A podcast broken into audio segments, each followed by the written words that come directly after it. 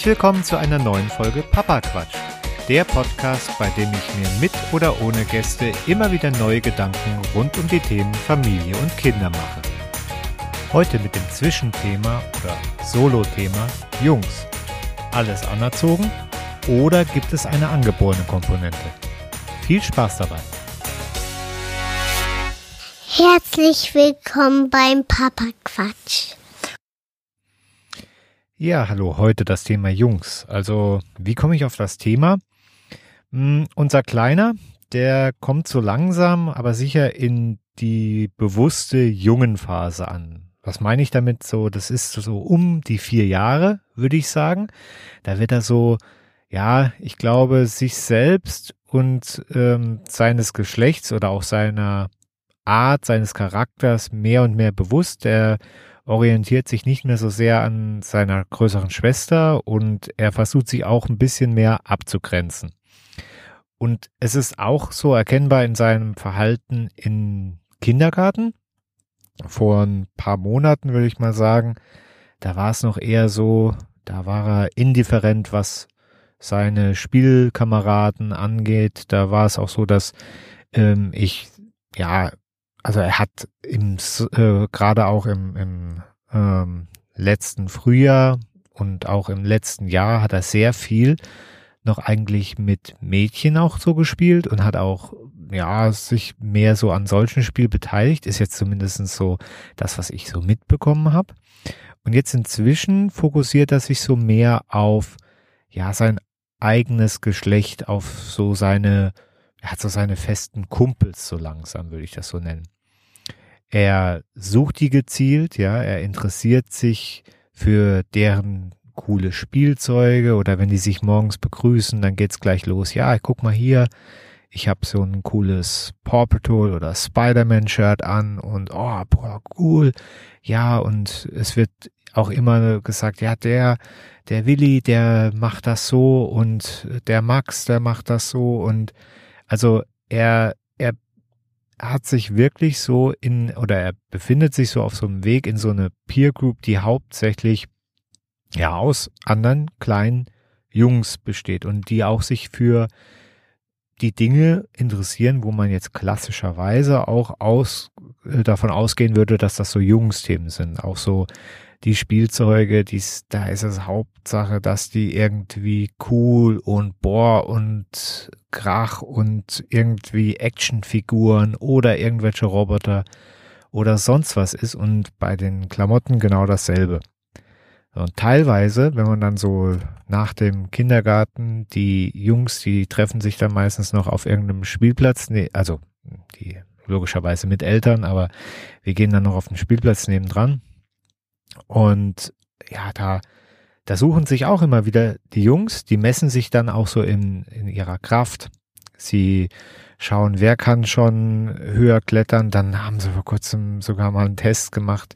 Da hatte der eine kleine Junge hatte so ein, so ein elektro ferngesteuertes Auto dabei und dann hat der andere Junge damit ein Wettrennen gemacht. Also er ist gegen das Auto gerannt und guckte, ob er schneller war und sowas. Und das, das, das ist so, sind ganz so diese eigenen Themen. Und teilweise ist es dann auch so, wenn da noch Mädchen auf dem Platz sind, dann, ja, dann verbrüdern die äh, sich und äh, ja, ärgern auch mal die Mädchen, fangen die.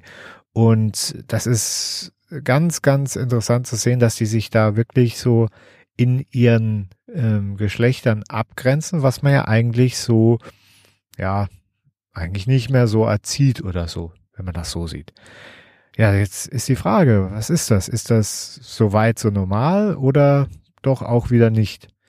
Weil wenn man jetzt so in, ja, einmal in die Social Media geht oder halt auch in die Blogs, die Mütterblogs, die Mütterforen oder auch die Podcast-Szene, Elternpodcasts und so weiter und so fort oder auch in, in den Medien schaut, egal welchen Kanal man anmacht, immer wieder hört man von eher geschlechtsneutraler Erziehung. Man möchte das nicht mehr so, dass da so Stereotypen sich entwickeln oder dass da ein Unterschied gemacht wird, weil das äh, würde ja quasi schon früh diese Grundlage legen für negative männliche Eigenschaften, die da in dieser Phase geprägt werden. Also Stichwort toxische Männlichkeit oder sowas oder ja, in Anführungszeichen eigentlich eher immer Fehlverhalten. Also ich kann mich jetzt nicht entsinnen, wann ich das letzte Mal irgendwann gehört habe, Mensch, das ist aber was,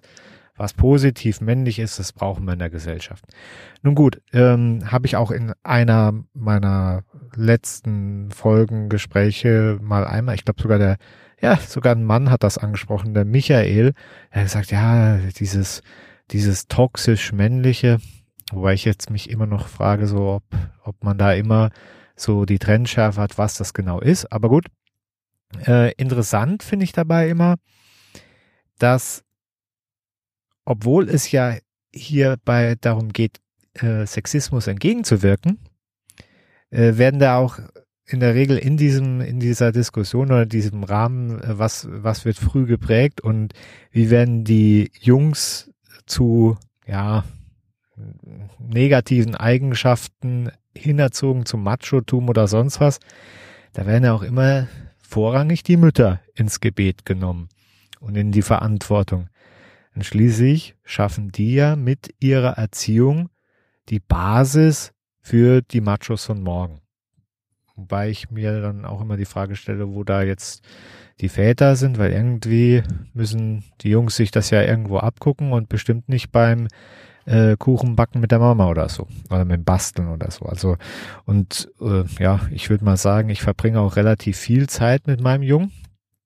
Und das ist auch so ein Ding, würde ich sagen, ich bringe ihm jetzt nichts Negatives bei, ja, der kommt und ich weiß auch nicht, ob es negativ ist, muss man dazu mal sagen. Also wenn der jetzt da seine Actionfiguren, die muskulös da herkommen oder so, wenn er die cool findet oder eben auch nicht muskulös, man muss ja auch sagen, es gibt jetzt zum Beispiel gerade von diesen ganzen Spider-Man und sonstigen Geschichten, da gibt's ja zum Beispiel auch die Lego-Version oder diese ähm, Lego-Figürchen Ninjagos, ja, da ist ja nix mit irgendwie, also großartig was Männliches kann man da jetzt nicht ableiten und jetzt auch keine Muskulatur oder sonst was. Das war ja damals bei mir, würde ich mal sagen, schon ein bisschen anders. Damals gab's noch äh, He-Man und äh, Skeletor und Man at Arms und es waren ja alles so muskelbepackte kleine Figuren, Plastikfiguren, die man da kaufen konnte und äh, ja, mehr oder weniger das Pendant zu den Barbies. Die gibt's merkwürdigerweise noch. Ähm, diese Muskelfiguren, ja, weiß nicht, vielleicht gibt's noch die Avengers, aber die kommen wahrscheinlich erst später. Trotzdem ist es eher so, dass, dass viele dieser Sachen ähm, ja eher jetzt nicht so ausgeprägt in dieses Dominante gehen, weil früher waren auch diese, diese Superhelden ja eher für ältere ja, Kinder, Jungs, meistens Jungs, ja, aber eher für ältere und nicht jetzt so in dem Kindergartenalter. Also ich kann mich nicht entsinnen. Ich glaube, die He-Man und sowas, auch diese Themen, die sind bei mir erst aufgekommen. Da war ich schon ja, Grundschule, zweite, dritte Klasse. Da war das dann erst so ein Thema und noch nicht so früh. Aber gut, sei es drum. Auf jeden Fall frage ich mich dann in dem Zusammenhang, weil, wie gesagt, es wird ja von den Müttern meines Erachtens nicht so reingebracht, vor allem nicht in dem Alter. Und da frage ich mich, wie viel davon ist jetzt eigentlich ja, anerzogen und wie viel ist davon wirklich beeinflussbar und was ist einfach veranlagt. Ne? Nehmen wir jetzt mal, also natürlich bin ich jetzt kein ja, Psychologe oder Kindheitsforscher oder sonst was. Und die werden wahrscheinlich da eine ganz andere Ansicht haben. Wobei ich da auch immer vorsichtig bin, weil ich, also ich vertrete zumindestens die Ansicht, dass ein Großteil dieser Dinge alles noch unbewiesene Theorien sind, weil es halt einfach fast nicht möglich ist, ähm, da wirklich so ein Feldexperiment zu machen und zu sagen, okay, ich nehme jetzt zwei gleiche Kinder, was es ja schon fast nicht gibt, ja, selbst Zwillinge sind unterschiedlich und äh, wirke dann auf das eine so ein und auf das andere so und dann schauen wir mal, was dabei nach 20 Jahren rauskommt und das dann noch in einer relevanten Größe. Das kriegt man ja nicht hin. Allein schon mal, weil die Eltern äh, da nicht mitspielen würden, dass ihre Kinder da quer erzogen werden. Nun gut. Also wie gesagt, Wahrscheinlich würden die Fachleute mir da in gewissem Maße widersprechen, wobei es gibt keinen Fachmenschen in eine Richtung, wo es nicht eine oder 20 Gegenthesen auf der anderen Seite gibt. Und gerade in diesem Fall würde ich mal sagen, da ist wissenschaftlich noch nicht wirklich alles so erforscht und erörtert, wie man sich das jetzt oder wie man das meinen würde anhand der Vehemenz der Aussagen, die teilweise kommen. Gut, nehmen wir trotzdem mal jetzt mal ein, ein Beispiel für eine negative Eigenschaft, die mir jetzt gerade so in den Sinn kommt. Das ist jetzt so dieses, was jetzt gerade auch beim Kleinen sehr, sehr äh, präsent ist, ist das Kämpfen und das Kräftemessen. Ja. Das ist für ihn aktuell ein inneres Bedürfnis. Ja, der genießt das zu raufen der fordert das aktiv ein. Der kommt zu einem und sagt, jetzt hier kämpfen, zwicken, äh, rangeln, das möchte er. Ja, das ist, der, und da lacht er dabei. Und wenn man ihn dann irgendwo zwickt oder mal, äh, ja, mal rumwirft oder sonst was, da freut der sich ein Ast. Und wenn du dasselbe mit, mit der Tochter machst, die macht das mal fünf Minuten mit, aber dann wird's ihr zu viel.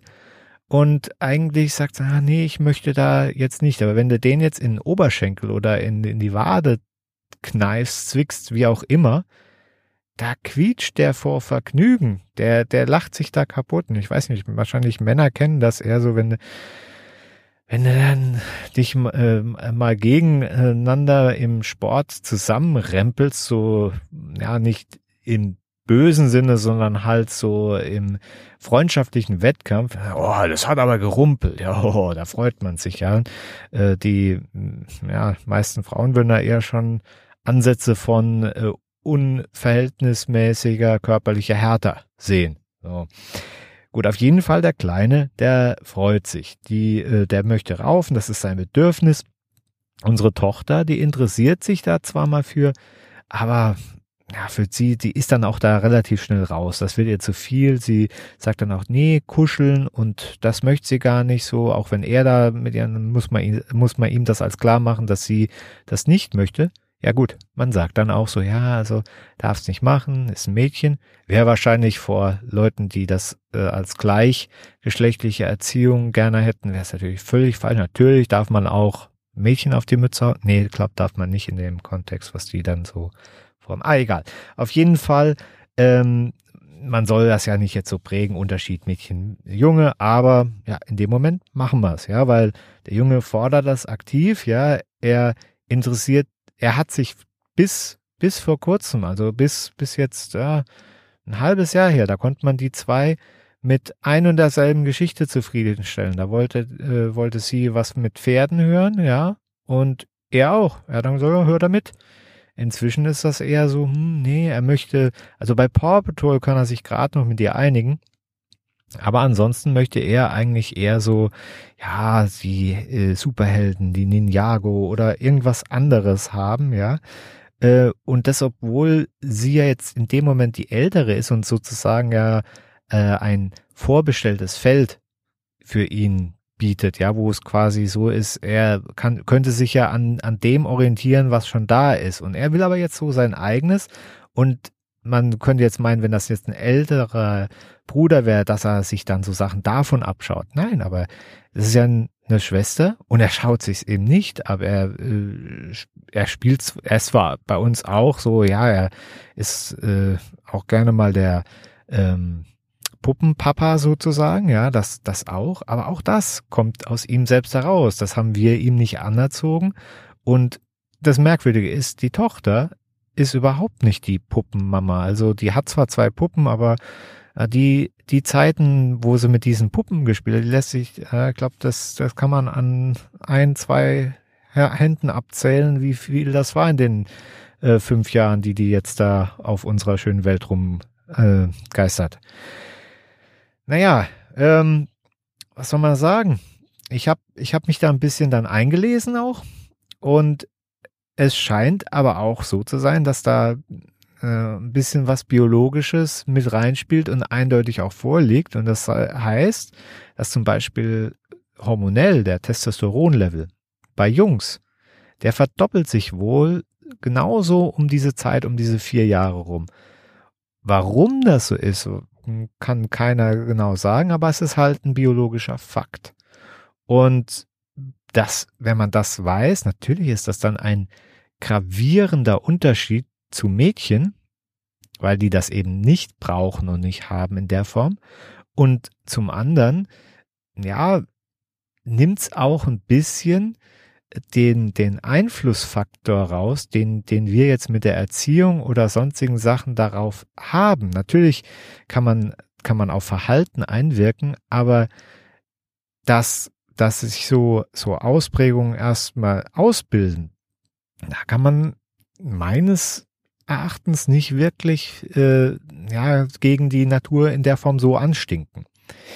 Gut, was macht man nun damit? Ja, ich meine, viele männliche Eigenschaften sind jetzt eher in der Gesellschaft oder in der gesellschaftlichen Wahrnehmung oder so das, was man so präsentiert kriegt als äh, gesellschaftliches, äh, als gesellschaftlichen Konsens, ja eher unerwünscht. Also wie gesagt, mir fällt nichts ein, wo man jetzt sagen würde, das brauchen wir aber, das ist äh, super männlich. Ja, also ich meine, alleine, man sagt, wir müssen mehr kommunizieren, das haben wir ja jetzt auch in den äh, Paarberatungsthemen, das ist ja jetzt nicht. Und meistens müssen es die Frau, äh, müssen es die Männer erstmal lernen, äh, wie das gescheit funktioniert. Das ist ja jetzt dann nicht so, dass man sagen kann, das ist eine urmännliche Eigenschaft, die wir favorisieren. Und die meisten Eigenschaften, die jetzt Männern zugeordnet sind, die sind ja dann eher, ja, gelinde gesagt, negativ besetzt.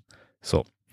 Was machen wir daraus? Sollen wir dann, jetzt wenn wir über Erziehung und, und gerade bei kleinen Kindern der frühen Prägung, wenn wir darüber reden und dann sagen, wir möchten ja alles ein bisschen gleicher und besser ausgestaltet haben, sollen wir dann solche Sachen, die wir beobachten, unterbinden, nur weil es dann die, der aktuelle gesellschaftliche Trend gerade so möchte oder nicht. Bei mir persönlich ist das jetzt so, dass ich das eher gegenteilig sehe. Ich sehe das Verhalten von ihm und seine Bedürfnisse nach Körperlichkeit als natürlich an. Das hat ihm keiner gesagt, dass er das so machen soll. Und das kommt einfach aus ihm so heraus. Und deswegen wenn er das möchte, dann kämpfe ich äh, mit ihm auch und, und raufe und äh, werfe ihn rum und kitzle und mache so Dinge, ja.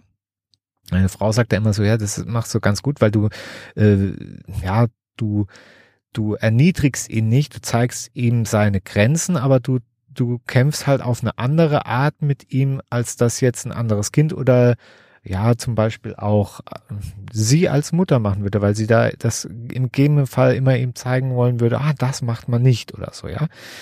Ähm, also ich kämpfe mit ihm dann im kontrollierten Rahmen. Und ich finde jetzt zum Beispiel auch Kämpfen für einen Jungen nicht per Definition schlecht. Das ist ja auch, ja, um, um quasi seinen Platz ein bisschen auszuloten, ein bisschen zu finden. Man muss halt nur eben die Regeln kennen und sich auch daran halten. Und ich glaube, das ist halt auch der wesentliche Unterschied, nicht dass die Veranlagung oder der, der Grund, das Grundlegende ist dabei schlecht, äh, sondern wie man es dann ähm, kanalisiert, wie man es nutzt, ja. Wenn, wenn man äh, Kraft zum Beispiel, Kraft ist jetzt auch gut, wenn man ein paar Kisten äh, in fünften Stock tragen will.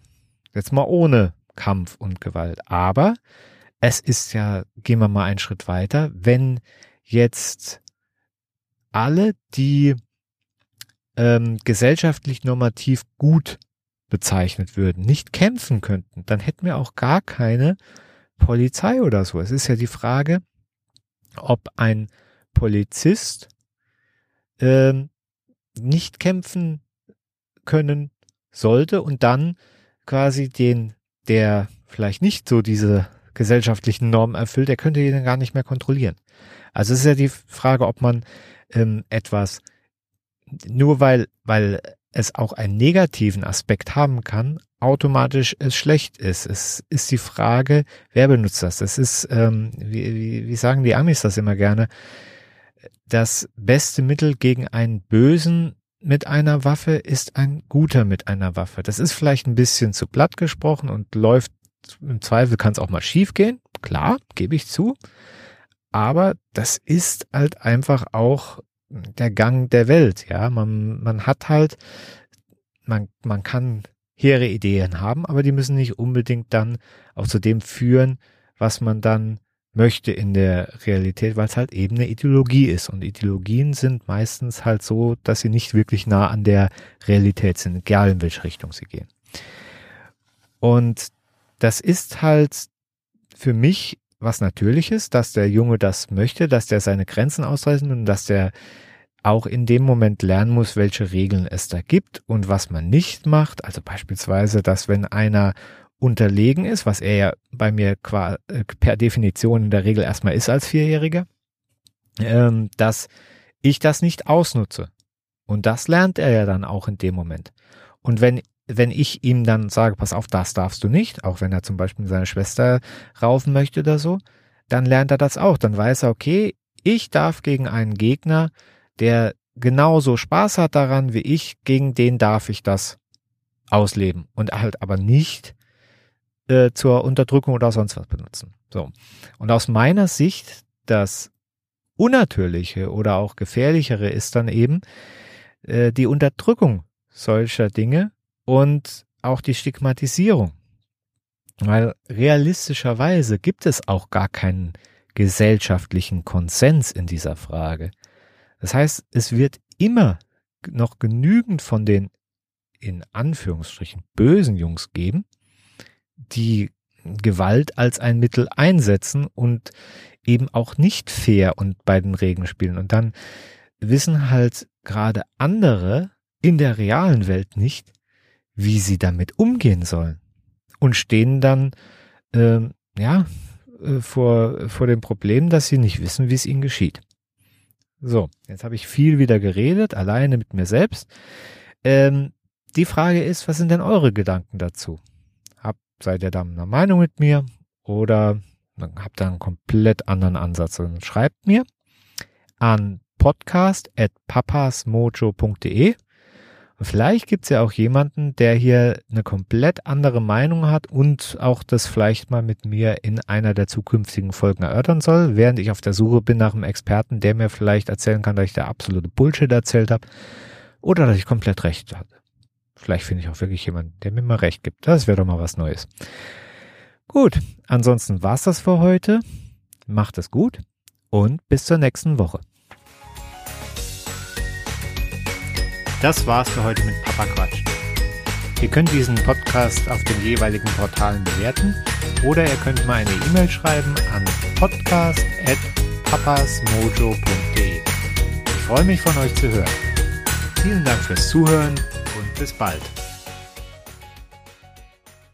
Ich glaube, ich habe zu viel gehört.